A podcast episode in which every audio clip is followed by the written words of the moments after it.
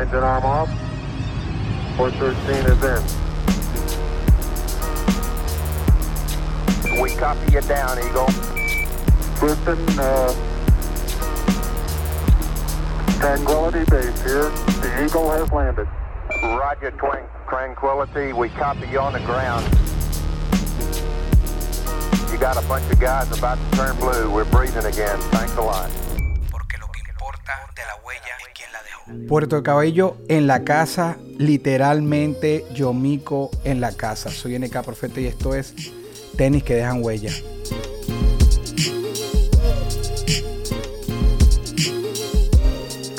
El siguiente episodio de Tenis que dejan huella es presentado por Entregas RS. Realiza tus envíos desde Miami, Orlando y Dallas a toda Venezuela. Además puedes registrar un casillero totalmente gratis en entregasrs.com. Entregas RS. Cumplimos, no competimos. Oasis Floors. Especialistas en decoración, venta y remodelación de espacios residenciales y comerciales. Servicios en Miami, Broward y West Palm Beach. Visita oasisfloorsflorida.com. Un oasis de opciones para ti. Yomico en la casa. Hermano. Gracias. Bienvenido. Por fin. Por fin. ¿Cómo, ¿Cómo te trata la vida, bro? Estamos ahorita en Miami. Sí. Estás instalado ya desde hace un tiempo, creo que 2015 en Nueva York. Nueva York, exacto. ¿Y qué, cómo, cómo está Yomico en este momento? No, bien, bien, trabajando en un montón de proyectos. Un montón, realmente. Súper Este, activo, súper sí, activo. Sí, sí, O sea, en la parte del tatú y, y llevando la marca también a otros lados. Pero sí, no, súper, súper activo. Bien, hermano. Yo ahorita te voy a traer al mundo del tenis, que ya hemos hablado un poquito, que, Mm. que no es algo que te, que te quite el sueño, pero brutal para mí mostrar esa perspectiva Sí. ah, distinta. Antes quiero, antes que se me olvide, eh, el hermano Manuel Guitar Bucket obsequió para el podcast otro libro, aquí lo pueden ver, de historia de zapatos, y te agradezco, hermano. Em, ¿Cómo es el, eh, este mundo del calzado, bro, en ti? ¿Qué, qué tanto te quita el sueño? Realmente no me quita el sueño, ¿no? O sea... Ni siquiera cuando estabas chamito, ¿sabes? Que hubo una época No, que... weón, o sea, nunca he sido fan de zapatos. Ok. De verdad que nunca. Me puedo comprar cualquier marca que me guste, me los probé, me gustaron y ya. Pero no soy como que entregado a, Ok. a- a un zapato específico porque, o sea, no, no, o sea, realmente, no sé, nunca, nunca. Eh, y es, es cómico porque yo siempre uso muchos zapatos negros, siempre, ¿no? Toda mi vida. Y un día mi hijo me dice... Bueno, ahorita aprovechamos para, para ver los que tienes puestos ahí. Ah, doc- una Dr. Ajá. bueno, uno de los pocos zapatos de colores que tengo, este, los compro porque mi hijo. O sea, Ok. Obviamente, papá, siempre negro, pon, pon unos zapatos en colores, zapatos Ok, de colores. ok, ok. Fuimos a comprar zapatos juntos. Esa es otra cosa. Si hago, cuando vamos a comprar zapatos, me voy con él y compramos zapatos juntos. Entonces, él, ve, él me ahora que me viste, me- básicamente me compra los zapatos. Recuerdo que en esa época eran unos Nike ah, que había lanzado Kobe Bryant con, con la hija. No recuerdo sea, Ok, soy, sí. Soy súper ignorante del Sí, tema de los sí, zapatos. sí, pero lo voy a poner. Hubo un, un, un especial que hizo Ajá, con- que con son amarillos, con tal, y, y como, porque bueno, yo no tenía ni idea de nada de zapatos, los compré, a mi hijo le gustaron, me dijo, ah, estos son los que te voy a comprar, me los compré. Y bueno, ocurre todo lo del accidente con Kobe, Sí, lamentablemente. Lamentable. Y resulta que de repente, eh, no sé, un amigo me acaba de decir, no, esos zapatos tienes, no tienes idea ahorita cuánto cuestan, son de colección y, y ahora los zapatos cuestan miles y, y yo los compré Sí. sin saber. los compré Claro. porque mi hijo fue el que me dijo, estos me gustan. Pero no soy fan. Pero los tienes. Sí, ese- sí, sí, los tengo en la casa. Me tienes que mandar un, un videito así que los Sí, sí, los tengo, los tengo. Los tengo, pero te digo, los compré ignorando. No, no, no, la- la- claro. la- pero no, no, no soy muy fan. Realmente no, no soy como fan. O de- sea que de- cuando, cuando vivimos ese fenómeno, chamitos, etcétera, nunca, o sea, nunca soñaste con, aunque sea un modelo en específico, más allá que si fuera tenis o no, que tú dijeras, Nah, cuando eras chiquito quiero tener. ¿Alguna vez soñaste con algún modelo de zapato en específico? ¿Lo tuviste? ¿Alguna vez soñaste con hacer crecer tus números en YouTube, en Spotify? Están inscritos en ASCAP, el Corillo. El Corillo IN. Ahora sí, háblame ese zapato. Yo soñaba era con lápiz, pinceles, Lo pintar tuyo es la y dibujar. pintura. Yo nunca, yo nunca fui, no, no soy fan de la ropa. Ok. O sea, fíjate, yo soy así siempre. O sea, nunca más ni con cadenas, ni, ni nada costoso, ni, ni marcas, pues que no, no sé así. O sea, yo soy Te pones como franelas de los panas tuyos. Sí, bueno, exacto. Eso sí, soy fan de la música, me gusta el rock and roll. Eh, eh, esos panas tuyos, esos Este, más grandes que tú eres una, una guaya con una, con una medallón ahí de. Más o menos, entonces lo que sí compro camiseta cuando voy a conciertos, sí me encanta. O sea, Ok. Siempre compro una camiseta de conciertos cada vez Y de voy. esas que ponen los tours y ese, Ah, ese yo tengo una camiseta del Caracas Pop Festival del 2002. ¡Wow! Fue Korn, Papa No, Roach, no, todo yo, yo estuve ahí también. Bueno, es que eso, yo tengo, la, eso yo tengo la camiseta de eso. Eso sí, eso- yo creo que eso sí, en cuanto a ropa, creo que es la única que colecciono. Tengo las Pues camisetas le- del, show de valor. Cerati, sí, las camisetas del show de Cerati. Eh, en ese sentido, sí creo que es la única ropa como que, que, que puede entrar en, en mi, en mi perfil de, de, de coleccionar, ¿no? Ropa. Sí, creo cuando que un eso. artículo, eso, como franela. Sí, y- pero para mí es como tener el momento y eso para mí tiene un valor, ¿no? A largo plazo. Entonces yo ahorita veo esas camisetas y digo, wow, ¿sabes? Como que te, te lanza el flashback de- de- del momento. Conversemos. Ya, eh, vamos a saltar el, mundo del, del- del zapato como tal, porque el eslogan acá es que lo que importa de la huella es quien la dejó, ¿sabes? Entonces, vamos, a- vamos, yo me quiero ir a Puerto Cabello. Yeah. A- a- allá, no sé, los 2000, eh, finales de los 90, etcétera. Ya dejaste claro que desde pequeño tu pasión, dibujo, lienzo, Sí, tal, siempre, eso era lo tuyo. Y eso es lo que te, ha- te llega al, al tatuaje. Sí, sin duda, sin duda. De hecho, yo llego a Puerto Cabello a finales de los 90. No, no, mediados de los 90, 93. Yo muy joven. proveniente de... En Maracay. Tú eres de Maracay. yo nací en Puerto Cabello. Ok, te vas a Maracay. Eh, mi, mi familia se va a Maracay como hasta el 92.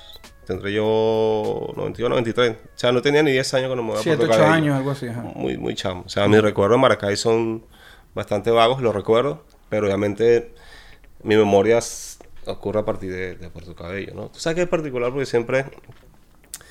uno, yo trato de psicoanalizarme. Y partiendo de allí, yo, yo siempre he entendido, por lo menos, y cuando se lo pregunto a los panas, tu memoria de tus recuerdos sale como a partir de los 8 años, 7 años por ahí, ¿no? Estoy Hay cosas, acuerdo. hay cosas muy, muy, muy... A lo mejor a los 5 ocurren cosas muy, muy específicas que medio recuerdas, pero tu recuerdo siempre sal- salta de ahí, ¿no? Como de los 6 años hasta 12, o sea, y, y yo en ese periodo, hoy día tengo mi hijo, mi hijo tiene 9, y hermano, yo me esfuerzo es por darle a ese man los mejores recuerdos, weón, porque sé que...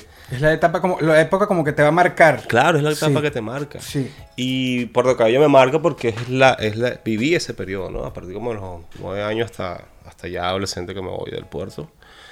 Es esa etapa. Entonces, Cuando te vas del puerto te vas a Valencia. Valencia. Ok. A Valencia. Y me voy del puerto porque quería tatuar. O sea que sí, la idea sí nace desde Puerto Cabello. Sí, claro. De, hecho, pero yo empecé. Yo Sí empecé. hiciste tus cosas por allá. Sí, con maquinita casera. Ok. Con maquinita Yo, esta- yo lo dije porque pensaba que habías comenzado en Valencia. pero- Básicamente, o sea, digamos Te que... fuiste a desarrollar allá. Sí, mi primer trabajo como, como oficial, como que un estudio me dijo, ok, te da la oportunidad, fue en Valencia. O sea, realmente, en punto extremo. En la Avenida Bolívar. En el centro comercial Villalegre. Estaba Villalegre, estaba Multicentro. Multicentro. Multicentro Viñedo. Yo trabajaba en el Multicentro. Viñedo. Ok, pero sí tenían otro allá en el Villalegre. Sí, ¿no? habían dos, había dos Porque tiendas. yo recuerdo en aquella época haberte visto un día ahí que a lo mejor fuiste de paso a algo. Con Fran, no sé si ahí. Fran... Tengo años que no sé él, si ve esto. Imagínate tú, Saludos. punto extremo. Pero yo era, yo era Team Tattoo Gallery, éramos vecinos de Tattoo área. pero Gallery, Fran, allá. sí, sí. Sí, Ah, sí, sí. Javier Gallery, sí. Bella, todo ese, toda la familia. Javier, Javier, un hermano. Siempre, Bueno, siempre no, me contacto. Jonathan Piercing en la época, porque yo hice mi curso de piercing, yo estaba en el mundo del, tatuaje antes. ¿verdad que sí? Hice un curso de piercing, quería aprender a tatuar. Mi primera máquina me la regaló Darwin. Y era, y era su primera. Mierda, Imagínate. ¿verdad que Sí, ¿verdad que sí? ¿verdad sí, que sí, por eso yo andaba en, la, en, los Yo, en, las exposiciones y todo. Ayer también lo conseguí hace ya unos años. En, ¿En España? En Italia. Ok, ok, Italia. ok. En Italia, España, no recuerdo. Pero hace muchos años que no. Con Sayalero y toda esa gente. Claro, claro, no, brutal. Bueno, nada, me, me- Nos desviamos. Ajá, entonces te fuiste a Valencia, te dio la oportunidad a Punta sí, Extremo. pues nos tenemos Ajá. que más el primer chance como, como estudio, ¿no? Y a partir de ahí, bueno, ya, ya hasta acá, ¿no? Seguimos. Pero sí, yo comencé en Puerto Cabello. Una maquinita casera, hermano. Esa de motorcito de carro. De hecho, o sea, era, yo me tatuaba las- yo mismo escondido. Cuando mis papás iban a trabajar, este, con aguja escocés. Era aguja esta, la que, aguja que mi mamá usaba para coser la ropa. tinta china comprabas en una librería. O sea, Eso sí es literal tatuaje de tinta china. sí. Literal, sin guantes, sin nada, yo ahí matándome yo mismo y, y a todos los panas del barrio y todo. De hecho, hace poco fui y un pana tiene una. un- me decía, mira esta vaina, mamá huevo. ¿No lo documentaste? Sí, sí, tengo, tengo, tengo foto y todo. Qué brutal. Qué desastre. claro, pero, pero es parte de, de- tu historia. sí, pues. sí, no, claro, claro, claro, pero tengo foto y todo. Sí, no, no, sí. total, total. Entonces, comienza ahí eso, ¿no? Ese, ese apego, porque es que cuando yo salía de la escuela en Puerto Cabello, yo tenía que pasar por una tienda de tatu para agarrar el autobús a mi casa. Ok. Yo pasaba por una tienda chiquitita. Y ahí yo me quedaba, yo lo veía y escuchaba la maquinita en esa época. Entonces era como todo así hippie, todo bohemio, el olor a incienso. Entonces las revistas de tatú, en esas revistas yo veía a Paul Burro, Hernández, toda esta gente y era como que, wow, para mí era, me volaba la cabeza. Sabes que eso se podía hacer en piel. Y porque yo más o menos siempre dibujaba, ¿no? Y yo salía de la escuela, yo no entraba a clase. A mí me aburrían las clases. Ok. Yo me escapaba de las clases, educación física. Eh, Yo creo que era el Yo más bien te iba a preguntar si eras como un super estudiante así. Sí, lo Era fui- bueno si te ponían. No, lo fui, lo fui hasta sexto grado. Este, pero es que llegó un momento que dije, no, no sé, siempre entendí como que yo no quiero, yo no quiero sentarme en una oficina, yo no quiero estar, no, no, me están preparando para sentarme en una oficina o trabajar y no quiero, yo quiero es- Ok, siempre Viví el tuviste arte, esa. Querías esa libertad. Sí, y me escapaba de la, de la escuela a, a la calle Los Lanceros en Puerto Cabello. Todavía, hoy día. Hace poco estuve y los vi- visité y, y hay viejitos todavía se sientan ahí a pintar, Wow. artistas, pintan el mar. Y todos esos señores eran panas míos. Yo llamaba, me sentaba así, me sentaba a verlo, a hablar con ellos, de cómo pintaban, se me explicaban cosas y todo, pintura en óleo.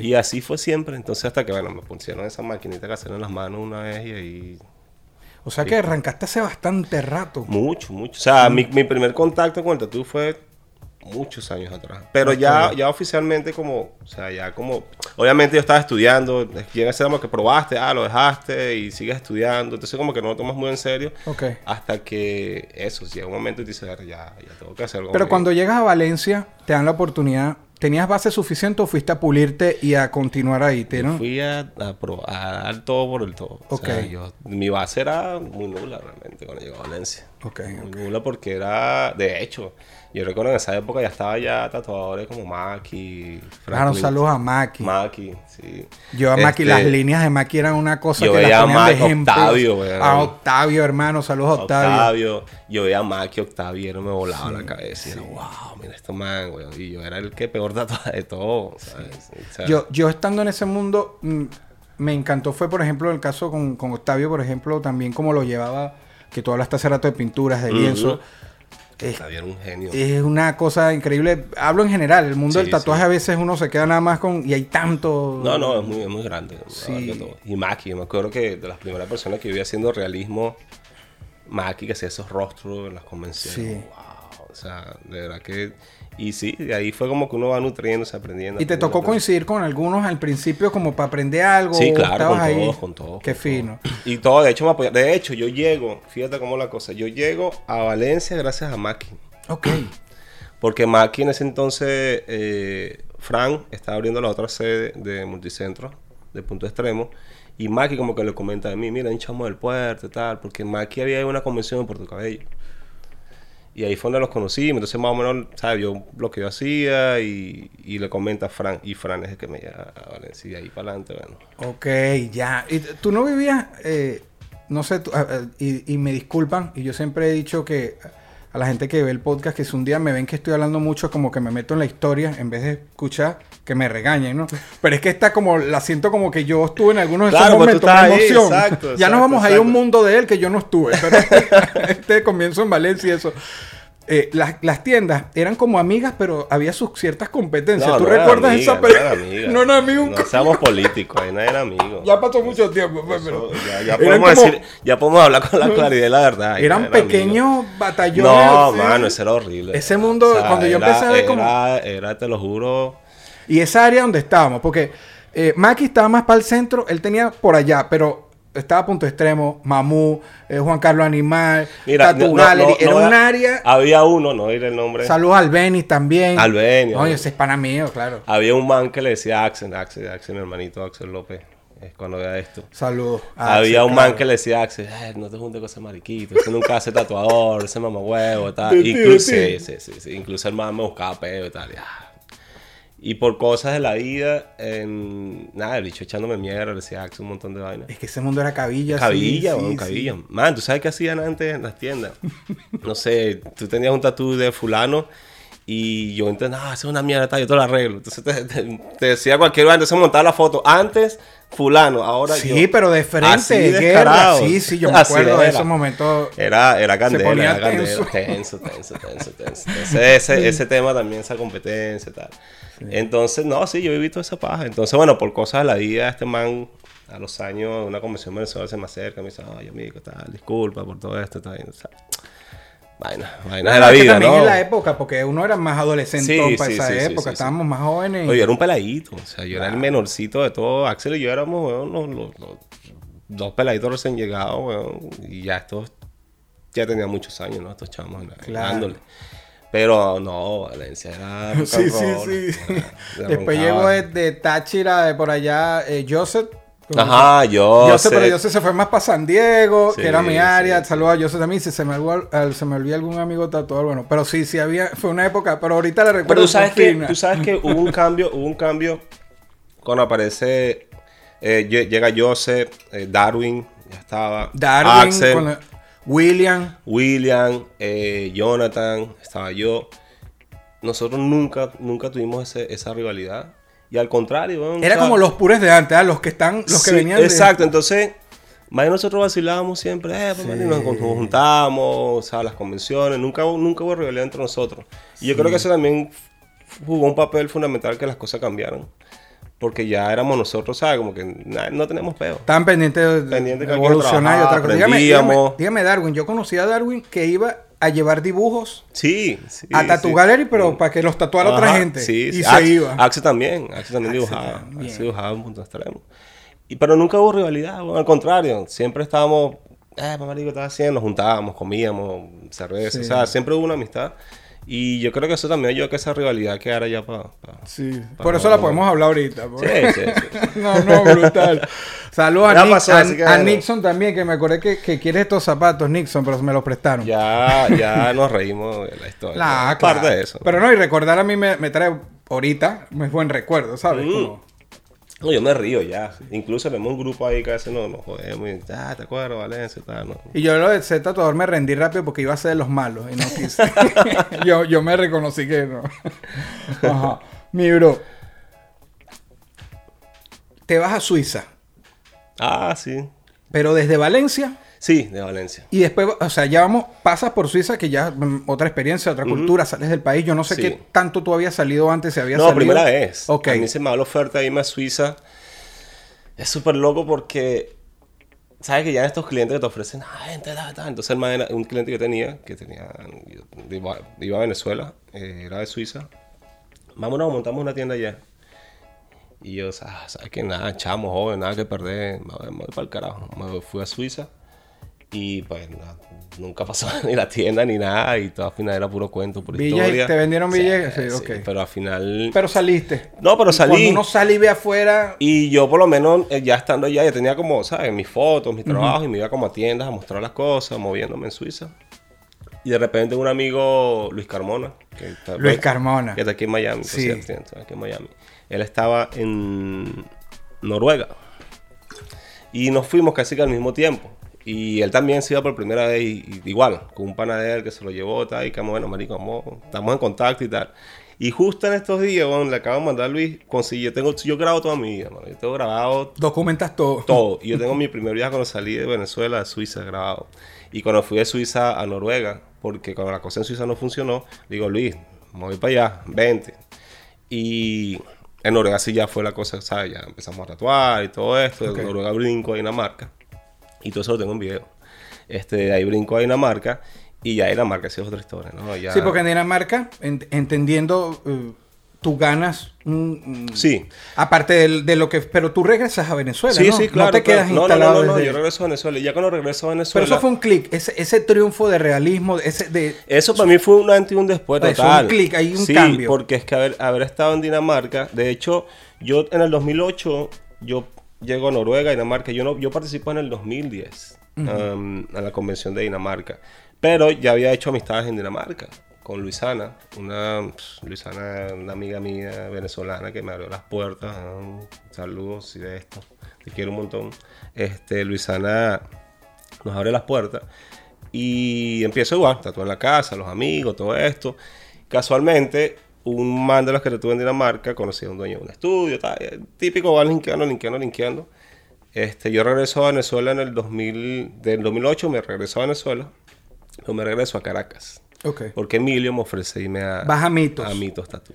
Que ahí es donde en Venezuela tu nombre realmente empieza a sonar, por lo menos para, para el que ya no estaba tan involucrado en el mundo del tatuaje. En el mundo del tatuaje ya está tu nombre y cuando vas a Dinamarca eso. Pero cuando estás en Mito, era una plataforma. Cuando Claro, es que Mito el era- tatuador que pusiera Emilio era como que... Claro, es que Emilio, Emilio fue la cara también, ¿sabes? Que Emilio... Saludos Emilio. Emilio, sí. Em- lo que pasa es que Emilio, mano, eh, yo lo admiro un montón porque Emilio, primero el man se trató la cara hace quién sabe cuánto tiempo, o sea, y, y en un país como Venezuela, lograr lo que lograr. Si era difícil tener un tatuaje y lograr algo. Sí, sí. Emilio se tatúa la cara, hace todo lo que hace. Y de verdad, yo creo que Emilio fue la persona, es clave, es clave en la historia del tatuaje en Venezuela, porque es el primero que se enfoca en hacer las convenciones, ya montó un estudio de nivel, eh, con buenos equipos, traía las viajaba mucho, llevaba mucha mercancía de momento, Traía ¿sabes? personalidades del... Sí, las convenciones, Las convenciones traía artistas. Entonces, el man de verdad es clave en el crecimiento del, del tatu en Venezuela. Y trabajar en Mitos Tatu era, wow, o sea, me llamó Mitos. Sí, por eso es, es una plataforma. Si estás Sí, ahí es porque... Era, era, te llamaba Mito, era.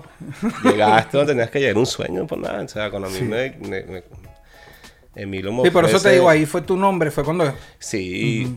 Y que Emilio, ten- este, Emilio tenía mucha repercusión mediática también. Estaba Uber, eh, Urbe, Uber. el periódico Urbe. Sí, sí. Estaba, para ese entonces estaban programas de televisión, Televen, un montón de Yo, cosas. te, yo estaba esperando si decías periódico o si me hablas del Pirceador y te decía, no, Luber. No, no, ah, Luber, no, no, no, No, Luber, saludos a acaso, Luber también. Luber. No, no, no, no, no. Estaba, entonces para ese entonces eh, empezó esa onda también en Venezuela como, empezó también la nota medio rockerita, el, el new metal, entonces Sí. todo el mundo tenía esa onda como que tatú, tal, y se fue volviendo todo muy, muy, muy trending también. Y fue Pero- más, empezó a ser más aceptado. Sí, exacto, Sí. exacto. Entonces llego a Mitos. Ya en el 2010, cuando fallece mi papá, que yo caigo en un bajón terrible, yo digo, yo digo, ¿sabes? Me voy.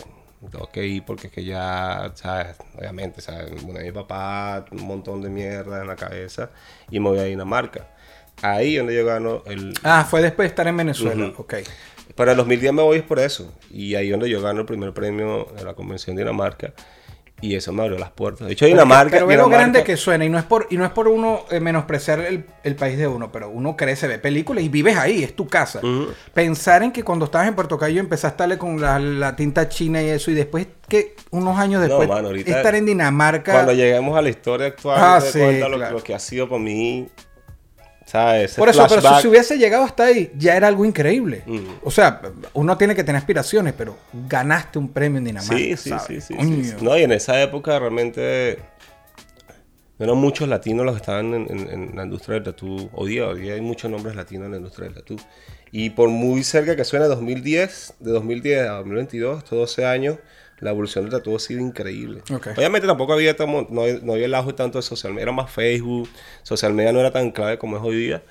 Y a mí esa convención me abrió las puertas a que ya me invitaran a otras convenciones. Porque obviamente, ¿qué ocurre? Cuando tú ganas un premio internacional, otras convenciones te ven. Es una llave. Exacto. Entonces ya la convención de la Florencia fue la segunda que me, que me como la segunda convención grande, como que dice, ah, este man ganó, mira, ¿quién es este man? Y tal, pum, me invitan.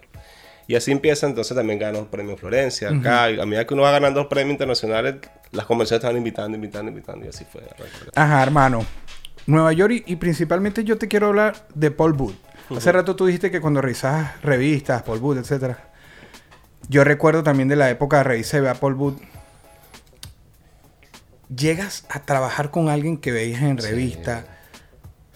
Es Loquísimo. surreal, pero ¿cómo, cómo se da? ¿Cómo...? Es loquísimo porque, bueno, obviamente, y una vez que arranca la, la carrera, mi carrera internacional, de hecho, yo apenas tengo siete años fuera de Venezuela, desde el 2015 que me vine. Mucha gente cree que tengo mucho más, pero es que antes yo me movía mucho entre Venezuela y, Europa. O sea, convenciones, convenciones. Yo mucha mi carrera la hice desde Venezuela. O sea, de hecho, mi carrera la hice desde Venezuela. Incluso la parte internacional desde Venezuela. Um, obviamente, bueno, ya, eh, como te digo, ya empieza el social media, empieza ya mucha más información, empieza todo este tema de Instagram. Y obviamente te haces más visible. Eh, ya Darwin había llegado a, a las RAI y las RAI abre una nueva sede mucho más grande y estaban buscando artistas. Ahí donde Paul me contacta y, y me dicen para... Él te contactó, no fue como que tú... No, no, no, no, para nada, para nada. Y no fue loco. Loquísimo. O sea, eh, sabes. eh, eh, exacto, man. Es lo que te digo. O sea, tirar el flashback al cassette, retroceder el cassette y, y un peladito, weón, camisa azul saliendo del liceo, se para una tienda de tatú, ve las revistas y ves a Paul Boo, a Robert Hernández, a Philly Liu, a Guy Atkinson, toda esta gente. Verga, sí. Y, y man, Paul me invita a trabajar con él. Igual con Robert Hernández. Con Robert Hernández pasó una historia similar. Yo siempre he sido fan de Robert. La primera vez que conocí a Robert lo conocí en Florencia. Yo parecía que estaba. "Verga, Viene Robert, viene Robert. Claro. Y hoy día Robert viene a mi estudio. De hecho, ya ahorita va a trabajar conmigo ahorita la, la próxima semana. ¿Sabes? Uno de mis artistas va a, ser un, va a estar un guest, invitado en el estudio. Trabajé con Paul. Y es loquísimo porque tú dices, ¿sabes? El, el, el tatú terminas tocando siendo parte, ¿no? De esta gente que tú admiras, respetas y que siempre ha sido dioses en esto. Y terminas, ¿no? Trabajando con ellos, para mí es como... Y, y- y lo tuyo, pero fue bien dado cada paso. O sea, como que empecé aquí yo solo con estas herramientas, me dan la oportunidad aquí, fuiste después vas a tal, llegas a Emilio, o sea, fuiste, fuiste, fuiste, sí, fuiste. sí, poco a poco, poco a poco. Sí. Es que han pasado ya un El montón de proceso. carrera, ¿no? Y, y se dice fácil, pero son un montón de años. Y es lo que siempre he pensado, mano. O sea, tienes que enfocarte, mentalizarte, la disciplina. Yo siempre trato de ponerme eh, tiempos límites. Ok. O sea, yo personalmente digo, de aquí a tal fecha tengo que lograr esto, de aquí esto, esto, esto. Y así personalmente trato de empujarme a mí mismo a hacer las cosas. Y básicamente, no es que lo sabía, obviamente no decir que era, yo sabía que esto iba a pasar, pero, ¿sabes? Decía, yo tengo que llegar, tengo que llegar, tengo que llegar, tengo que llegar. Y me esforzaba, bueno, y hacerlo mejor y ganar Y convenciones. tenías así tu mente competitivo, ¿sabes? Sí, sí, conmigo mismo. siempre, Ok. Conmigo mismo. Y sí, obviamente Nueva York ya me abre otras puertas. O sea, ya pues ya, ya la carrera como se consolida internacionalmente. Este, esta, esto lo voy a sacar de que lo hablaste en El Salvoconducto con 13 elementos. Un 13. Ajá, saludo. El, lo de los tatuajes en la cara a mí me llamó mucho la atención, ¿no? Sobre todo porque ahorita mezclando un poco hip hop y la, el trap y la cosa, de verdad hay mucha gente que ha empezado Sí. en la cara. Y hay respuestas, hay muchas respuestas en todos los oficios que son muy políticas, por decirlo, o diplomáticas, pero tú sí dijiste, no me parece. Y a mí me pareció fino que lo dijeras, porque yo digo, a lo mejor a él no le parece, pero no lo va a decir porque por un cliente. No, sé. no, no, no, no, yo lo digo. Pero eso de que comencé en la cara es como que coño, mano. Lo que pasa es que tienes que decirlo porque tienes que educar. Y la edad también. Tienes que educar, o sea, y yo siento que, que mi carrera... Ajá, no es regañar. Esa no es regañar, hay que educar a la gente. O sea, mi carrera me ha dado la, la- la- Como... Yo siento que tantos años metido en esto, he vivido... Avala. tatú, Ah. Exacto, o sea, yo, yo puedo decirte porque he visto consecuencias de eso. O sea, no lo estoy diciendo porque un tema moral o lo que sea. eh, Hay consecuencias a hacerlo. Entonces, y consecuencias que han pasado. Entonces, tú no puedes tener o no puedes apoyar a un, a un peladito de 16 años que se le tuve la cara porque vio el rapero que está de moda. Porque, ¿qué es lo que ocurre con el tatú? No hay reversa. Tú puedes pintar el pelo, píntatelo de colores, rápate la cabeza, lo que tú quieras, las uñas, los ojos, cool. O sea, hazte lo que tú quieras, delineado, cool. Pero el tatu no hay reversa. Y lo que tú eres ahorita con 16 años no va a ser lo mismo cuando tengas ni 25, ni 35. Claro. O sea, no tienes idea cómo tu vida va a cambiar. Y tu visión de mundo, tu perspectiva va a Que uno cambiar. no piensa como pensaba en eso. Ni siquiera el año pasado, hermano. Sí. O sea, o sea, el, el, el, Súmale 10 años a eso. el sí. tú de hoy no es el mismo ni siquiera que fue hace dos años. Claro, pero súmale que tienen 10 18, Exacto. sino- Y todos los están dando la cara son puros peladitos. Puros peladitos que algunos les ha ido bien con el éxito, han tenido repercusión, están pegados en radio, lo que tú quieras. Pero hermano, estamos hablando, son 20 años. O sea, 20 añitos que tienes. O sea, tu vida en los próximos 10 años puede ser algo totalmente opuesto a lo que está Sí. pasando hoy día. Y así es la vida. Incluso hasta yéndoles bien y, ha- y haciendo la plata y lo que están diciendo en 10 años es como que... mm, Sí, no así sé, es la vida. ¿sabes? Ojo, no está mal. yo no- y no- es que no estamos jugando a lo artístico. No, yo, yo lo que siento es que para llegar a la cara es porque ya entendiste tanto el tema, o sea, ya te enamoras tanto del tema del tatú. O sea, ya tienes ya, ya, o sea, hay- hay- Claro, por eso te digo, ya eh, nos basamos más en que eran jóvenes Yo tengo la que cara tatuada. yo tengo la cara tatuada, aquí está mi cara tatuada. Pero hermano, mira todo mi cuerpo, ¿sabes? Yo sé, y cara, tú tienes un valor y tengo tatuajes bonitos como tatuajes feos, pero he vivido, he sufrido el tatu. Son muchos años sufriendo el tatu, viviéndolo, entendiéndolo, ¿sabes? Amándolo. Entonces empezar por la cara con una frase como que odio el mundo acá, y tú dices, weón, ¿sabes? No vas a hacer lo mismo. Y eso no te lo puedes quitar, eso no hay reversa. Entonces es irreversible. Entonces, yo siento también que el tatuador juega un papel fundamental. Y te lo digo yo porque a mí me han llegado y yo, yo, no, o sea, no puedo. O sea, es, es tu responsabilidad como artista decirle a ese man, man, no lo hagas. O sea, es una responsabilidad. ¿Has Entonces, en esa posición de negar, Sí, de- sí, claro, claro. claro. ¿Cómo se me- lo toma un cliente? ¿Cómo... ¿Qué ibas a decir una vez? No te quiero perder esa anécdota. No, no, una, una vez llegó una... Eso fue hace muchos años, me pasó en Venezuela. Una señora que quería tatuar a su hijo de 12 años. Wow. Sí, pero un tema religioso. Sí, Ok. Era un tema como, yo sí, no, o sea, yo le, le- le dije que no, o sea, que no le hiciera eso, porque si es un tema de religión, ¿sabes? Obviamente no tengo nada en contra de religión, pero cuando tienes 12 años, Por él mismo, que él... por ti mismo a los 22 capaz ni, ni, ni te interesa la religión. Sí, claro. O sea, capaz te enamoras más y te gusta más, cool, pero a los 12 años una edad tan temprana que ni siquiera no conoces, no sabes nada, no, o sea, no, no has vivido el mundo lo suficiente para, para entender lo que quieres y lo que buscas. Eso lo mismo pasa con los tatuajes en la cara, sobre todo estos chamaquitos que empiezan 20 años, pues, hasta menores, o sea, 16 años ya tienen ya ta- tu cara tatuada Sí. así, es como... Y lo que tú dijiste, yo solo estaba pensando como en la mancha, por decirle algo al tatuaje, pero eh, de paso los mensajes a veces... Mensaje súper... Pero al final, vuel- vuelvo y Es repito, que yo o sea, veo como sentido común y responsabilidad. No es porque no te tatúes la cara, date un chance. Pues. Pero más allá de eso, yo siento también que el artista, bueno, no, la persona que lo hace es muy culpable también. Ok. Pues si yo soy un tatuador, yo como artista de tatu, yo no puedo esperar que llegue un chamo de 18 años, ni siquiera 20 años, así me, que yo lo vea sin nadie, mira, tatúame la cara y tatuame la cara. No puedes hacerlo, o sea, es, es- es antiético, es, es- no sé, o sea, yo no sé en qué cabeza puede entrar un tatuador rayarle la cara a alguien que no tiene ni siquiera un solo tatu en su cuerpo.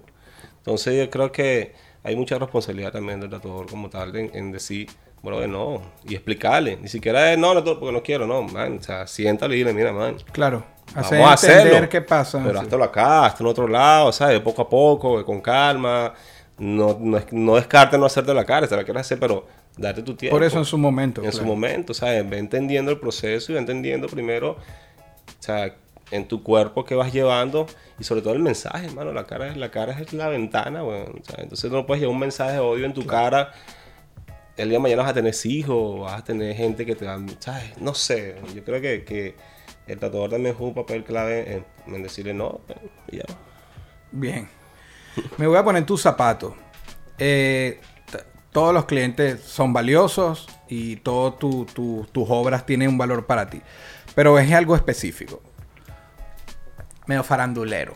Pero vas a tatuar y estoy en tus zapatos. Soy yo, Mico, y se sienta una figura pública reconocida del ámbito que sea. Pero te crea una cierta presión extra. Porque, qué sé yo, a lo mejor viene muy acompañada o están documentando todo. no sé, hay algo extra que le agrega. Mira, va a sonar, va a sonar lo- loco. O sea, realmente yo nunca había sentido esa presión y he tatuado mucha gente, mucha gente famosa, celebridades. Pero sí la sentí con The Rock. Ha sido el único, weón, que de verdad que me, me puso... Dwayne Johnson, la roca. Sí. Y, y eso, ¿sabes? Y te hablo yo porque vamos a... Vamos a hablar de la roca. Sí, pues. ya, que, entra- ya que entramos en, en el tema y, y por tu pregunta, ¿no? Lo Sí, claro, no, es no. que incluso llamé a mi esposa a decirle, o sea, primera vez en mi vida que estoy nervioso por- a esta altura de mi carrera, güey. Ok. Pero era también lo que implicaba ese tatu. O sea, y realmente no era un tatu mío 100%. Ya venía, ya lo venían haciendo otros artistas, un artista muy reconocido también. Entonces él se lanza láser ahí. Entonces era como poner en mis manos una responsabilidad tan grande, güey. Entonces yo no había asimilado hasta el momento que yo estuve con él hablando un año. Ok, antes del- Sí, claro. Ok. Por FaceTime, hablando, vamos a hacer esto, vamos a- es súper cómico, porque una de las llamadas así por FaceTime, pasa mi hijo, y dice... y se queda así como... Dice, yo te conozco, yo te conozco. Le dijo, Sí, sí. así. Yo vi Jumanji y se cagaba la risa así, tal, saludos y todo. Este... Pero ya veníamos planeando tanto, pero en el momento... Él era meticuloso en esas conversaciones. No, ¿sabes? man, ese man, el man, o sea, es súper... Ese man es, como persona increíble, te lo juro. Como se ve, porque él transmite Una como un... de persona. Eso. Y, y es un año hablando. Ok. Bueno, al final hasta, hasta que se llega el día que, que vuelo a Los Ángeles, a su casa. Tú vas hacia allá, exacto. Sí, como, sí, como el muestra... Los invito a ver un, documental, que está en, en el canal de La Roca en YouTube y ven todo. Ahí está todo como nos conocimos. Y Todo el proceso, Hicimos un documental de eso. Entonces, nada, llego a su casa. eh, cuando lo conozco cara a cara, porque yo le he dicho a ver, mira, esto va a ser tres días. Porque obviamente, bueno, estamos hablando por fotos, FaceTime. Pero man, cuando ese man se aparece, que tuve ese T-Rex así gigante, weón, Claro, que el brazo del tamaño de la mesa. Y digo, no, esto no son tres días, papá. O sea, esto va a tomar mucho más rato. Pero, ¿sabes? Al principio, entonces, entonces ya estás ahí, ya el primer reto era, ok, esto es mucho más grande de lo que yo pensé, porque era el brazo, weón, es... Bueno, tú ves la foto, Sí. la, la cabeza mía parece un, un palumpa así. y el man así súper gigante. Este... Y no solo, entonces ya cuando estamos sentados al momento de, de empezar a tatuar, venía llegando a Hawái. En una ocasión la piel estaba un poco ya también reseca. Y no sé, veo cámaras, vainas, todo el peo. Eso. Entonces, en ese, en ese momento caigo Y ya tú traías tu presión y llegas... Sí, no, pero yo estaba, hasta ese momento estaba ya, estaba Ok, light. ok. Pero cuando estoy así ya sentado, que volteo a mi alrededor, weón, y veo todo, y veo al mayo, verga, weón. Este es el, weón, ya está aquí. Y sí fue, pero al final nadie, ¿sabes qué? Sí sentí, sí sentí como, como que... Me imagino que a medida que ya arrancaste... No, bueno, que aparte ya que el man super, en el super mood. cool. No, o sea, y obviamente a medida que... Obviamente también primer encuentro. Ya veníamos hablando un año. De alguna manera ya éramos, o sea, Sí. pana. Literalmente pana. O sea, hablando, hay mesas, mensajes de texto. Eh, patá, o sea, ya, era, ya había una conexión. Claro. Y era conectamos muy, muy, muy chévere.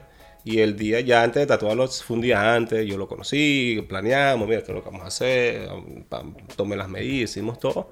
Ya estaba un poco más seguro, pero en el momento, en ese momento que veo alre- alrededor, que tengo cámara, las luces, la vaina, el peo, él está ahí sentado, digo, mierda, sí, ¿sabes? Aquí, Esto es en serio. en- aquí está, aquí está el momento, llegó. Ya fue. Sí, ya. Y sí fue como que... Y eso, también que era como... No un tatuaje 100% mío. Habían varias limitantes. Entonces...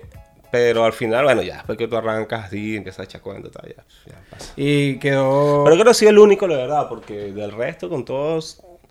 Es que todo también ha sido como piel limpia, ¿no? O sea, como que nada de tatú, entonces yo tengo 100%, 100% mío.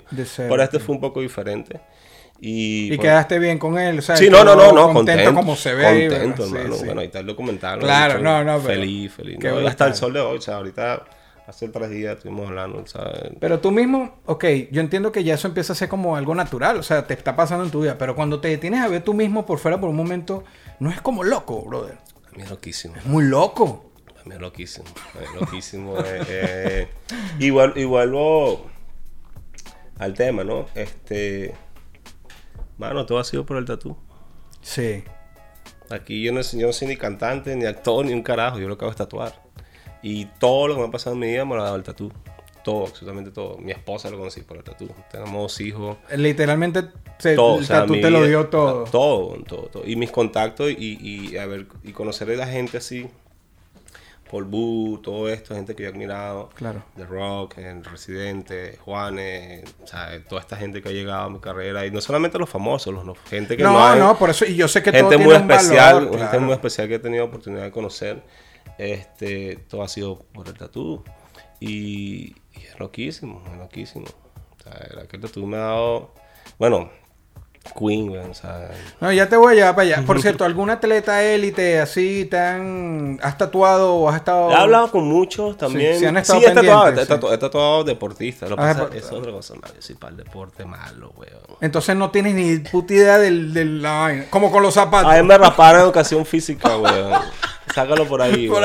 ahí. Yo no entraba a educación física. Se llama Ok. una ladilla, weón. Yo no quiero estar pegando brincos. O sea, me iba a ver los pintores, las Claro. que estaban pintadas. Yo no entraba a educación física, literalmente. La materia que a mí me cae era educación física. Ah, sí, en serio. No, es te- como un- no, de verdad. No, No, es como un chiste. No, no, no, no es chiste, man. No es chiste. a mí, Ok, me- a mí me rasparon educación física, es porque no iba. Claro, claro. Y cada vez que tengo educación No es lo yo tuyo me el iba. deporte. No. Ok. De hecho, cada vez que me escriben, me escriben mi hermano, mis hermanos. Ajá, hay gente a tu alrededor que se emocionará por ti. weón. ¿Qué? O sea, ya hablo con Di María, hablamos con. ¿sabes? Medio chuzo. y, y, y hablamos, ¿sabes? Con, y, pero es que yo creo que también eso ha sido cool en. en- en- o me imagino yo, ¿no? Que ellos tampoco, como yo no soy fan, o sea, y, para mí eso, mundo- eso, es un, eso es un plus Sí. para el que te busca también. Y normal, ¿sabes? Hablamos con él normal, pero nos dimos que, ah, bro, o sea, no sé, pues, es como, como he aprendido también a manejar eso. Claro. Y sí, me han escrito un montón de deportistas, o sea, de fútbol americano, béisbol, fútbol, básquet, un montón. Pero al final, bueno, me escribe y, y cool, sé que son gente claramente que ha hecho un aporte muy grande en el deporte, pero no, no, no soy fan, pues.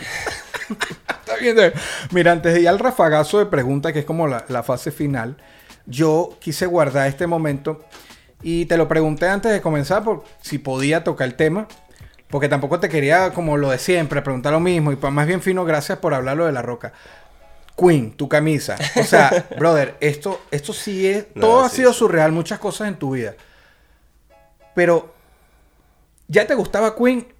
Man, Queen ha sido A todos Yo- nos gusta Queen. No, no, pero, pero, ya sido- lo tú eras, sido si eras una obsesión, güey. Ok. O sea, lo mío ha sido obsesión desde peladito. Esto chiquitico. puede haber sido como ley de atracción. De- es una vaina loquísima. Que hayan. A mí, el- a, a mí la plata que me daban para la escuela, a este punto, mira. el- mi merienda que me daban así para comer, yo no comía. Yo guardaba la plata, pero era para reunir, para comprarme los cassettes de Queen. Para comprarme música de Queen. Entonces, yo guardaba toda la semana, toda la semana, toda la semana, y fin de semana iba, me compraba un, un cassette de Queen. O sea, o así. sí, así, te- Y yo pintaba escuchando Queen. Dibujaba escuchando Queen, o sea, y hoy día, o sea, yo tengo tatuado Freddie Mercury acá, tengo una frase que dice Show must go on here, aquí. Um, este, o sea, Queen ha sido Ah, son de tienes mi hoy vida. Tu camisa. Y siempre hablo con Sí, ese- Queen. Yo te he visto, yo te he sí, visto. Ahí sí, sí, fan, fan, fan, fan, enamorado así de Queen. Entonces, Y- tu experiencia, ¿qué pasa? Queen llega a tu vida. No, eso ha sido, bueno, está, eso, ahí sí te digo que para mí fue, wow, por el tatú. Una vez, um, Sarina Taylor, la esposa de Roger Taylor, me escribe, pues se quiere tatuar. Y son fans, ellos son súper fans del tatú. Eh, en Nueva York, este, me dice, mira, va a estar en Nueva York, eh, Payo Mico, soy Sarina. Obviamente, tú sabes que era, que era la Cuando, cuando te llega ese mensaje, no fue como. No, que- era loquísimo, loquísimo, loquísimo. loquísimo. Me dice, me vas a estar en Nueva York, me gustaría visitarte el estudio, pues me quiero tatuar. Roger y yo nos queremos tatuar. Exacto, porque si te hubiese tocado ser ella ya era Sí, algo sí. brutal, Roger pero. y yo nos queremos tatuar. Eso parece entonces están grabando Bohemian Rhapsody. Eso fue en el 2017. La- eh, la- el film, la película. Estaba en ese tema de la grabación de la película. Nada, eh, ella termina llegando. Yo estaba, weón. O sea, no pues, pero, pero, pero, ¿por qué a mí? ¿Sabes? Es lo que digo. Pero O por eso te digo ley de pero ¿sabes tantos tatuadores que hay en el planeta, weón? O sea, en el planeta entero, ¿cuántos tatuadores no hay, weón? O sea, y, y ¡pum! Me escribe. Ah, nada, al final no, no, eh, llega el día, nos vemos en Nueva York. Yo los iba a tatuar en Nueva York. Resulta que ellos tenían sitio y todo, pero se les complica la cosa, obviamente los tiempos y tal, y no se puede tatuar. Pero ya habíamos ido a cenar, obviamente les dije, Ya "Mira, los habías conocido. Sí, es antes, antes. Todo, o sea, le- yo les he dicho. Pero ese día que se cambia la, la cita, te, te dio un dolor. No, bueno, no, a, a eso voy. Entonces, pero previo antes de eso, de haber cuadrado lo de la cita, este, ya yo le he dicho, le muestro el tatú, wow, tal, el tatú de Freddy que tengo, tal, y le digo, marica, tengo besito, pero Qué Queen, bien que lo tenías. en Sí, serio, sí, sí, Que tatuaje ya tiene muchos años ya. Este, nada, al fin ellos saben que soy fan de la banda. Como ellos cancelan, no puede tatuarse. Resulta que ella me dice, este, para ese entonces estaba Queen Adam Lambert de gira en una cerrada Wembley en, en Londres. Es loquísimo, güey. de verdad, Una vaina que digo, no puede ser, güey. Después te mando, tengo las fotos y. No, pero si las puedes poner para agregar Sí, yo te las mando, te las mando, te las mando, te las mando. Este, resulta que, nada, como ella no puede ir, ella me dice, oh, coño, bueno, realmente súper apenada, tal, tal, disculpe, como te gusta, y sabemos que te gusta la banda, te quieres venir a Londres para el cierre de la gira. Y yo, ¿what? ya mismo hago maleta. y así fue, yo volé a Londres al cierre O sea del- que si tú no te lanzabas esa de, yo les voy a decir que la banda me gusta, tú hubieses quedado solo como el artista, a lo mejor esto no No, se no, pero fue también súper súper genuino. O sea, no fue como que, ah, soy fan. No, no, pero fue- que te atreviste, porque a lo mejor tú No, decías, no, se "Te lo dije. después. Pero es que estamos, estamos hablando tanto, obviamente, ¿sabes? La esposa El ambiente es se prestó, Claro, estábamos cenando y obviamente era obvio que íbamos a hablar de Queen. O sea, imagino que ella hablará de Queen, le preguntaron por Queen siempre, ¿no? Pero Claro. se dio la conversación, se dio la conversación y empezamos a hablar. Pues obviamente estaba hablando del tour, todo esto. Claro. Y nada, yo le dije, mira, marica, le muestro la vaina y dice, ah, le, le tomó la foto, se la mandó a la, a la banda y tal. Este, fue súper genuino. Sí, le tomó una foto y se lo mandó Sí, lo mandó, lo mandó, lo mandó. Mira, tal, se lo- se a un grupito WhatsApp que tiene ahí. Fue súper genuino, ¿verdad? No fue Ya, nada ya. como que, ah, sí. Y Te invitan a... a- me invita al cierre del tour Queen and Lambert en Wembley. y yo no los veo a esa. Rico, para mí, en- nada más entrar hacia Wembley Stadium, güey, o sea, así, y, y ves la vaina. Y, Y era el entonces, cierre. El cierre. Y me dan un tour por, por, por, por todo. Mira, backstage, vaina, comedor, detrás de tarima. Alucinante, güey. O sea, para mí eso fue. wow. Y había un after party. Había un after party. Ah, bueno, ya, ojo, ya yo había visto ya Queen and Lambert antes. Ok. eh, antes de conocerlos a ellos. Ya yo había viajado a Italia solo a verlos a ellos. Eso se los dijiste. No, no, eso no, se lo digo. no, eso no se lo digo. Pero ellos saben que había visto ya el show antes. Lo había visto en, en Italia lo había visto en Nueva York. Y después que también, bueno, se da la oportunidad de conocerlo, viajó a Londres. Bueno, pero eso es para que entienda que si eras fan. Sí, sí, sí, sí, sí, sí, que... sí, sí, no, no, ya yo había visto ya el show ya. Cuando me invité al de Londres, este, nada, ahí fue donde ya, ahí fue donde conocí a Brian May, ahí, tengo una foto con él, este, porque Brian May no lo había conocido. Claro. Ahí conocí a Brian May, todo, tal. en ese momento, en el after party, estaba todo el cast de Bohemian Rhapsody. De la película. sí. Los conocí, pero como yo no soy mucho de, de- de pedirle foto a nadie ni nada. No, no, pero estar ahí. Pero estaba ahí. Y al final, ellos. after party terminado, ¿sabes? Con Queen, weón. O sea, así. era.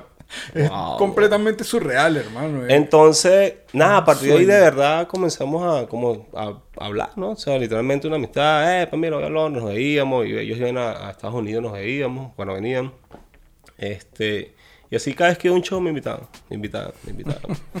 y, y el último show en Nueva York, literalmente fue así.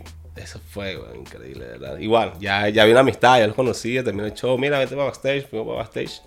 Estamos así esperando. No me vas a decir que te pidieron ser el nuevo vocalista de No, no, no, no, no, no, no, no, no, no. Para echarte el cuento de cuándo salen las fotos. Pues tío, ahora, sí tengo fotos con Roy. Yo no, no les había pedido fotos. Ok, ok. De, de todas esas veces. Nunca, hermano. ¿Qué, bro? Eh, Y yo estuve, o sea, estar sentado en backstage con ellos, tomando vino, echando cuentos, cero, cero, cero, cero. O sea, haciendo Pero mi yo, sé, banda. pero yo sé que ellos deben haber valorado eso. siendo mi banda así weón, de, de, de, de toda la vida. Entonces en el show de Nueva York, termina el show, backstage, estamos así esperando y aparece Roger Taylor. Y hace así, me da y me dice así, yo mico, lo primero. "No". Y le dice, yo había tatuado ya Sarina. Sí, pero dice. Te, chamo, te- Sí, yo, yo lo conozco a él. Es John Mico, marica, estás loco. Y ya yo había tatuado a su esposa. Y me dice, qué increíble lo que le hiciste, Sarina, me encanta. Me dice, ah, ¿qué vas a hacer ahorita? Y tal, no, nada, no. Me dice, le digo hasta un ratico, no, yo estuve un, un, con Milan Gris. Ok. O sea, duró un poquito. No hace nada, vente para acá, no, para el hotel. Y, mano, yo terminé así, en una mesa así, con Queen, vino, pizza, echando cuentos. Ahí, hablando del show. con ¿no? unos panas, show, hablando sí. con unos panas. Loquísimo, weón. No, mano. Loquísimo. Y lo más loco también es que un día Sarina me escribe, me manda un. un- me dice, eh, pásame una dirección de correo para enviarte algo. Un email. Pum, me llega una invitación. eh, una invitación especial de Roger y Sarina a Yomiko y su acompañante tal, para el estreno de Bohemian Rhapsody. Huevón. Me llega la vaina, era las películas se estrenaron en Londres y se hizo una, la primera en, en Estados Unidos, se hizo en Nueva York. Fuiste Resu- a la premier de Estados Sí, Unidos. weón. Resulta que, porque yo no sabía si, iban a venir, si ellos iban a venir o no. Ok. Me llega la vaina y le digo a mi esposa, mira, marico, me acaban- tenemos- vamos a la primera película. Yo nunca había estado en una forma roja, no, nunca- o sea, no, no, de, de cine, de, de nada. Y yo dije, habrá que ir nomás, será que van a poner la película. Claro. Yo, nada, nada, nos alistamos, llega la vaina y esa mañana veo que Brian May publicado la Nueva York, llegamos. Y yo, oh, my God, vienen. Bueno, hermano, yo vi la premier, era así. Yo estaba sentado aquí en la pantalla viendo el estreno antes que la estrenaran en el cine, Bohemian Rhapsody. Yo volteaba así, tenía a Queen, Brian May, Roger Taylor, tal, y todo el cast. Remy Malek, tal, toditos así. Era así como, así, yo así, así. Y yo me con Era como, pero ¿qué está pasando? O sea, era como, mi cabeza era, weón, no puede ser, weón. Eh, Y ahí empieza ese flashback de el, el peladito que compra, reuniendo para comprar los cassettes, para oír Queen. te veo pequeño y en Puerto Exacto. Chamo. Oye, en mis audífonos escuchando Queen, weón, y, y No, está ahí en chamo, el estreno de la película con ellos. Y en el after party, ahí donde sale la foto que tengo también con, con Roger y todo eso. No. Loquísimo, weón, era que, que, que... Y repito, weón, todo es gracias al tatú. Viste, mamá, si me hubieses apoyado a ser tatuador. Todo gracias al tatú, weón. Sí, sí, Y no, para mí es absurdo, ¿verdad? Y es una amistad también que respeto mucho y la aprecio, ¿sabes? Porque es que eh, es loquísimo. Que también yo creo que eso ha sido clave porque yo no publico nada de mi vida, yo no he publicado nada de esto tampoco, ¿sabes? Y es como, imagino que también eso le da un plus a que, ¿sabes? Hay un respeto, o sea, a pesar de todo. No, y, y ya yo había tenido el honor de, de oír un poco esta historia cuando nos vimos, porque tú y también. otro, otro detalle, en Ah, no, pandemia, Suelta, suelta. En pandemia, mi hijo, mi hijo le encanta la batería, él es baterista. Y yo le mando los videos a, a, a Sarina, ¿no? Ah, le muestro, tal, mira, mi hijo, tal. En plena pandemia me dice, eh, envíame tu dirección que te tenemos que mandar algo. Llega una caja hacia la casa, bueno, yo, ah, ¿qué es esto? Tal. Cuando ahora sí, un box así de Roger Taylor firmado, así. Firmado, fir- Firmado Roger Taylor, Enjoy, ta. Dentro están eh, una foto firmada por él, eh, las baquetas de él, Qué espectáculo, hermano. una, una, una vaina de Queen y un single que le estaban lanzando. No, chamo. Bueno, bueno, Y te llegó ahí a tu casa y ellos.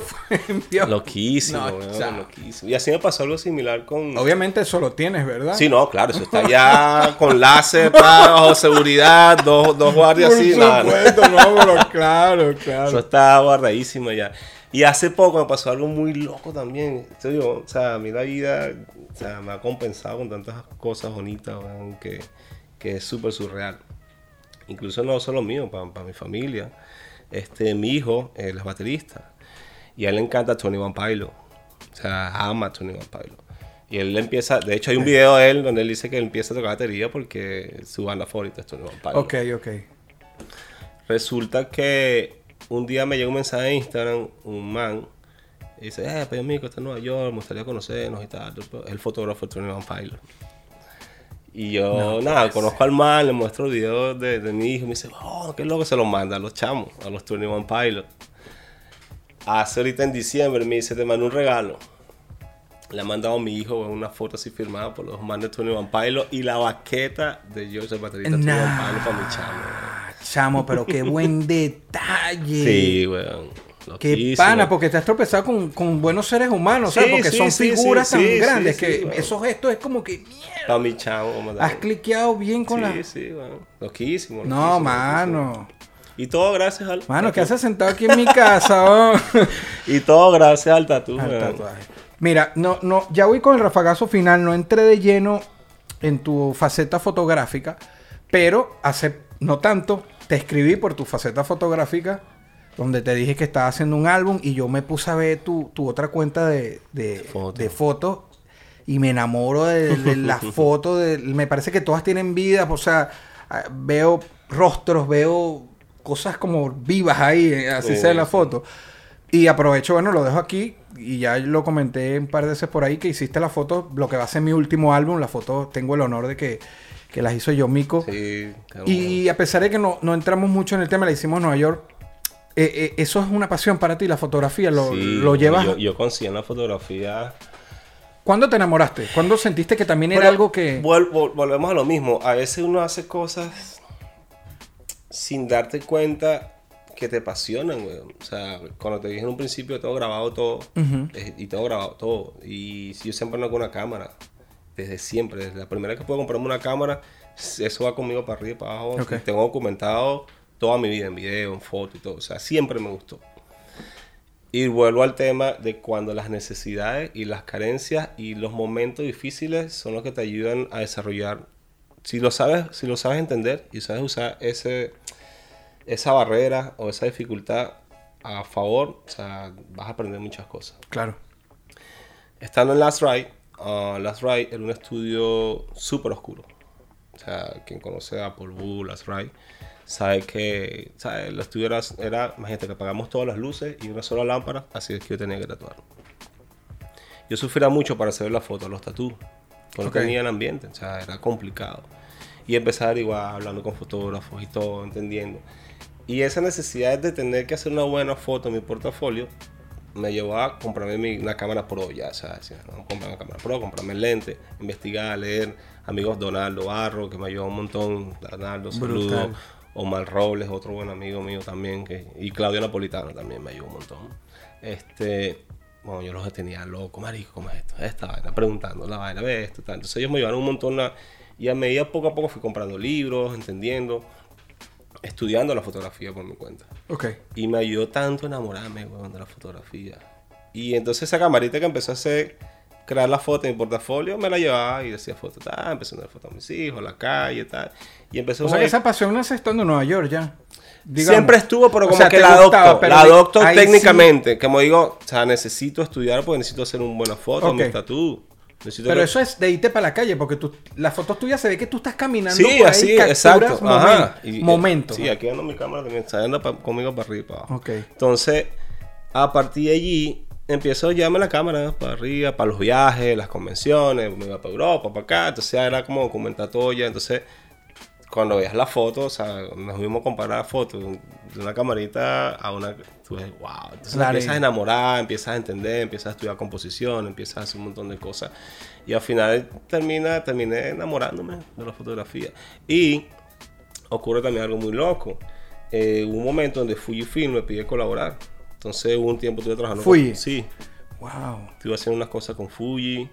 Ahorita hay otra compañía que estamos conversando para hacer una exhibición en Nueva Wow. York de mis fotos. Entonces, es como mi otra pasión y volvemos a lo mismo, mano. o sea, y nace gracias de una necesidad. Mira, viene el rafagazo final. Aquí son preguntas eh, como al grano con respuestas cortas, ¿sabes? De- te voy a llevar por ahí. Un lugar que hayas pisado que te marcó. Taiwán. Taiwán. Bueno, Taiwán fue. De hecho, tengo tatuado, mira. Esto es el mapa de Taiwán. Y aquí se amor de hermano. Realmente te marcó. Aquí se amor de hermano. Y me lo hicieron con El... tatao, con la técnica. de- Wow. Pues, Taiwán. Pues brutal, brutal. Un lugar que, que quieras pisar, que la vida todavía no te ha llevado, pero que quieras poner tus pies ahí. Ah, Por el motivo que sean tatuar o conocer, lo que sea. Japón y Egipto. Ok. No he ido, quiero ir. ¿Y te imaginas trabajando lo tuyo o quieres verlo? Culturalmente. Culturalmente. Entender, no, verlo. Ambos, Japón y Sí, Egipto. Sí, sí, sí. Bueno, eres de Puerto Cabello, pasaste por Maracay, fuiste a Noruega, Suiza, Tórita, Taiwán, Egipto. Hoy en Venezuela te eligieran como embajador del turismo. A las personas no venezolanas, a los del extranjero que vean esto, que vayan a nuestro país, bueno, incluso a los propios venezolanos, que tú les digas, no, no se pueden ir de Venezuela o no puedes, sin, sin poner tus pies en qué lugar, En Puerto Cabello. Puerto En Cabello. Puerto Cabello, sin duda, claro. Sí, claro, weón. Que Puerto Cabello es. La gente tan, tan cálida, weón. Tan, tan de pinga. Estuve allá hace poco. Que fui. Y. Nada, no fue una locura. Fue una locura porque yo fui como calladito. Y al final se enteró todo el mundo está allá y la casa terminó. O sea, yo he dicho a los panas, a los amigos, Claro, vamos a no, hacerlo claro, acá, tal. claro. Ah, Terminé la casa así llena gente, parrilla, cerveza, jodiendo. No, obviamente Puerto Cabello. Bueno, imagínate, eh, si, si se lanzan de candidato René Velasco contra Yomico. Ah, René, René. Saluda a René, René. A René. ok, muy bien, hermano. Hay que hacernos juntos, hay que juntos. me- exacto, exacto. No, brutal que hayas invitado a Puerto Cabello. Me parece brutal. Ajá, aquí una. Soy yo, Mico. ¿A qué me enfrento todos los días cuando me paro? A mí mismo. A ti mismo. A- tú con tu mente ahí. Sí, mano. tu lucha. Luchar con la cabeza de uno como jodida, bro. Sí. Esa parte es compleja porque una pelea interna, weón. Y, y con el tiempo también. Pues también, no sé, a veces te pones como muy... A mí me gusta mucho analizarme a mí mismo, entender muchas cosas de mis errores. Yo no me arrepiento de nada en mi vida, pues siento que todo ha sido parte de lo que soy. Claro. Hasta mis errores ha sido parte de lo que soy. Pero cuando analizas, weón, y te das cuenta también que llega un momento y dices, weón, tanto tiempo que ha pasado. Y, y llega un momento y dices, te preguntas si tienes más pasado que futuro. Porque ya son 40, casi 40, son 38 que tengo. Entonces, ya aquí para dices, ok, en actividad, en, en, en, en- como persona, cuánto más puedo dar, ¿sabes? Y, y el día a día es darlo por todo. De hecho, una de las cosas que, vuelvo al tema con, con The Rock, estábamos hablando una vez, que ese man, un, un día yo me despierto, veo el teléfono y es reventadísimo.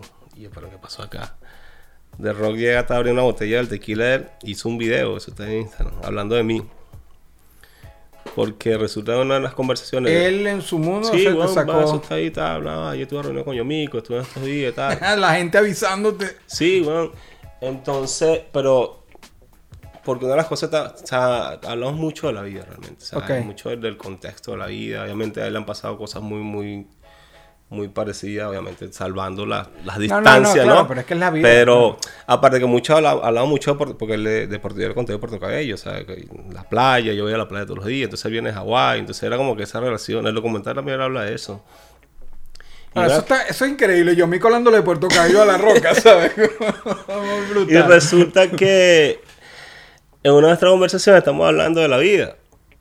Y empezamos con el tema, entonces está, no, que la gente dice que... No, que entonces empieza, no, que la vida es una sola, la vida es una sola, una sola. Y yo, "Verga, weón, yo siento que la vida no es una sola, le digo yo. Yo, ¿cómo que así? No, la vida no es una sola, weón. Para mí la vida es, cada vez que tú abres los ojos tienes una vida, weón. O sea, cada vez que tú abres los ojos tienes la posibilidad de decir, ok, desperté hoy, weón, hoy tengo que hacerlo. La muerte es una sola, esa no llega dos veces. Verga. La muerte es una sola, Wow. Esa no llega dos veces. La vida, tú te abres los ojos mañana y ya, despertarte, ok, tienes un chance de hacer, weón. Yo por eso todos los días, weón, abrazo a mis hijos, le digo que los amo, a mi esposa, la amo, weón. Y todo, weón, porque es que el mañana no tiene garantía. Y cuando analizas la vida desde ese punto de vista, tú dices, verga, esa es mi batalla interna. Coño, qué clase de punchline aquí. De... Tiro yo mico que me dio frío. Verga, brutal, brutal. Sí, weón, y así, esa es mi batalla. ¿A qué le temo? Soy yo mico, ¿a qué le temo? Ah, ¿A qué le tengo miedo, weón? Tal vez. Verga, marico, no sé. Creo que me he enfrentado a tantas cosas, weón, que. que- no sé, tal vez a fallar, weón. Puede ser. A fallar a mis hijos, a mi familia. Pero fallar es necesario también, ¿no? Claro. Pero no quiero fallarle a nadie, a nadie como, como, como, como mi tarea, ¿no? Como mi responsabilidad. Ujú. Darles eso. Pero. No, si tengo que buscar lo que le tenga miedo, creo que no. ¿Y qué te hace feliz? ¿Qué me hace feliz? Soy yo mico. Con mis hijos, weón. Tus mi hijos. esposa, mi familia y mi, mi arte, mano. O sea, yo tengo, yo te- mi balance es así. El tatú y mi familia. Esto tiene que estar así siempre, weón. Ujú. Si algo está mal aquí, en el tatú me descontrola acá. Y si algo está mal en la familia, me descontrola aquí. O sea, est- estas cosas tienen que estar aquí. Claro. Mi esposa, mis hijos, o sea, es todo y mi arte es todo. Entonces, cuando a veces tengo un mal día en la casa, lo que sea, aquí se me, se, afecta, se me afecta acá. O si tengo un mal día en el trabajo, me afecta acá. Entonces, esas dos cosas tienen que estar aquí siempre, o sea, a la par. Brutal, brutal. Te voy a nombrar, en este caso, cuatro personas y tú me gustaría que me las describas en una palabra, lo que representan para ti, por lo menos en este momento que te lo pregunto. Emilio González. Wow, Emilio es mi hermano, weón. Emilio, Emilio es. Y yo diría que de las personas más importantes de la industria del tatú en Venezuela.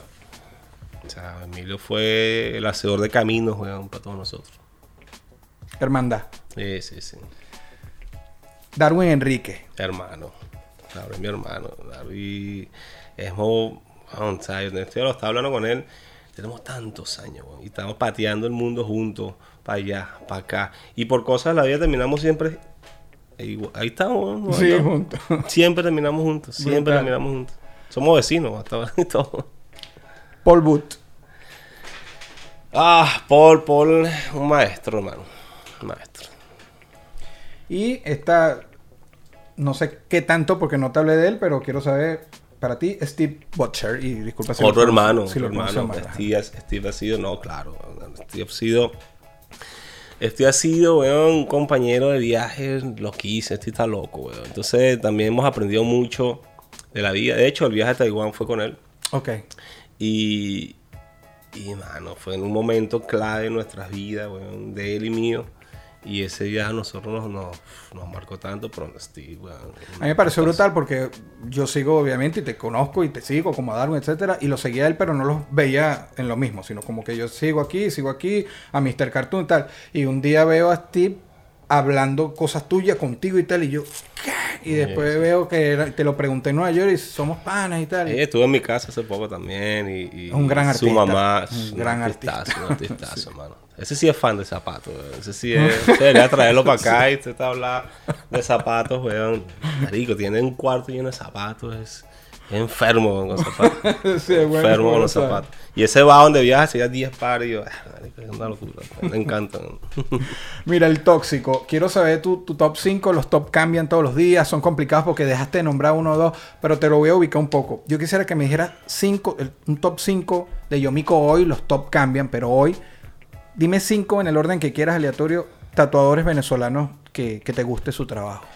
Pero actual de los que están ahora o... De todos los tiempos que tú quieras. Pueden ser presente, del pasado. Pero que tú nombres cinco tatuadores venezolanos que digan, mira, estos cinco. Darwin, Axel, Emerson, Roberto. um, ¿Qué más se me puede quedar por ahí? Los top cambian. Mañana te pregunto y puedes decir otro. Pero hoy, hoy nombraste eh, eh, que nombres esos cinco. Ya es cuatro. Eso. Creo que esos cuatro. Y tú, pues, para llenar el... Nada, no puedo nombrar el mismo. Pero sí, Darwin, Axel. Joseph. Bueno, Joseph, ahí está. Joseph, Vamos, vamos a rebobinar a ver. Dijiste. Pero que hay varios, weón. No, ahora, no, ahora- claro. Ahora, que hay varios, está Luis Castillo. Ok. Este. sí, Darwin, Axel, Emerson, Roberto, Joseph, Castillo, Lionel. Yo me fui a la cuenta. Está bien, ahí quedó brutal. Las últimas dos. Esta primera no tienes que extenderte, solo dices otro. Y en la segunda sí me mm, profundiza un poquitico. No quisieras estar en los zapatos de quién. Por el motivo que sea, cualquier persona del planeta que tú digas, yo no quisiera estar en los zapatos de. Y lo nombramos y no se explica, solo Ah, wow. no quisiera estar en los zapatos de. Ver, es que es jodido, weón. es jodido. Es jodido. No quisiera estar en los zapatos, mano, no sé, de, de la injusticia, weón, no sé, no, no decirte un nombre específico de alguien. Ok, pero, Pero de alguien que esté viviendo una injusticia, quizás. Exacto, weón, porque a veces es, es triste. Sobre todo hoy día cuando te aniquilan Hoy, hoy día todo el mundo es juez. Y con el mundo de redes también. Entonces ya nadie, nadie le permite a nadie un paso en falso porque te en la cabeza. Entonces, coño, yo creo que esos zapatos son chimbo, weón. Porque es que hay gente que le ha tocado vivirla sin por, por cualquier estupidez, weón. Y, y gente que sin- se cree dueña. Sí, jueces, weón. ¿Sabes? Jueces y, y- innecesarios realmente. Entonces, sí, no quise gastar los zapatos de, de, eso, de justicia. Y con esta nos vamos. Ahora sí, en- por solo 24 horas, con todo lo que sabes hoy, si pudieras estar en los zapatos de alguien, ¿quién sería? Y ahí sí un por qué. Mm, a ver. En los zapatos de Elon Musk. Yo creo que ese man ha hecho, se ha atrevido a, a desafiar, weón, todas las, las- leyes, weón, inimaginables. Es- a veces hasta asusta, ¿no? La, la- la genialidad y locura del man. Pero creo que hay cosas que aprender, ¿no? También. O sea, cómo visualizas, weón, un mundo aquí a, tantos años, cómo visualizas, weón, poder colonizar otros planetas, weón, ¿sabes? Como, y parece un cuento de ficción, pero, pero el man está enfocado en eso. Y creo que ha sido el único, o por lo menos que conozco, que ha dado la cara de sí, sí, esto, o sea, yo voy, a- voy por esto y voy por esto. Y me parece un genio, weón. Porque todo el mundo, ¿sabes? Es ver, imagínate, weón, imagínate pararte un, o sea, y, dedicar tu vida ni siquiera a pensar en, en- este plan, en lo que estás creando acá. Pues mucha gente uno se parece que mi vida es acá, ya, yo voy a hacerlo aquí. Pero que tu cabeza se te vaya ya para allá, es como que, ah, weón, o qué nivel, ¿no? Se me parece un man, sí, súper genio, bro. No sé si lo logro o no, pero pero ahí tienes, weón, un revolucionario en ese sentido. Un man que está cambiando, weón. Está, está- está abriendo la cabeza al mundo de otra posibilidad que para alguien es inexistente. Y el man está entregando sangre, sudor y lágrimas para hacerlo. Que esté bien, las consecuencias que va a traer, lo que sea, esa es otra historia. Pero en esa manera de ver, weón, me parece loquísimo. Muchas gracias. Esto fue una producción, esto fue una producción. El Corillo Inc. Distribución digital, campañas y crecimiento en YouTube y Spotify. Te inscribimos en Nazca. Trabajo con ellos. Escríbenos. Elcorilloin.com. DJ Pijama. Producción ejecutiva. Y para cerrar, este servidor. NK Profeta Under Family. Porque lo que importa de la huella es quien la dejó.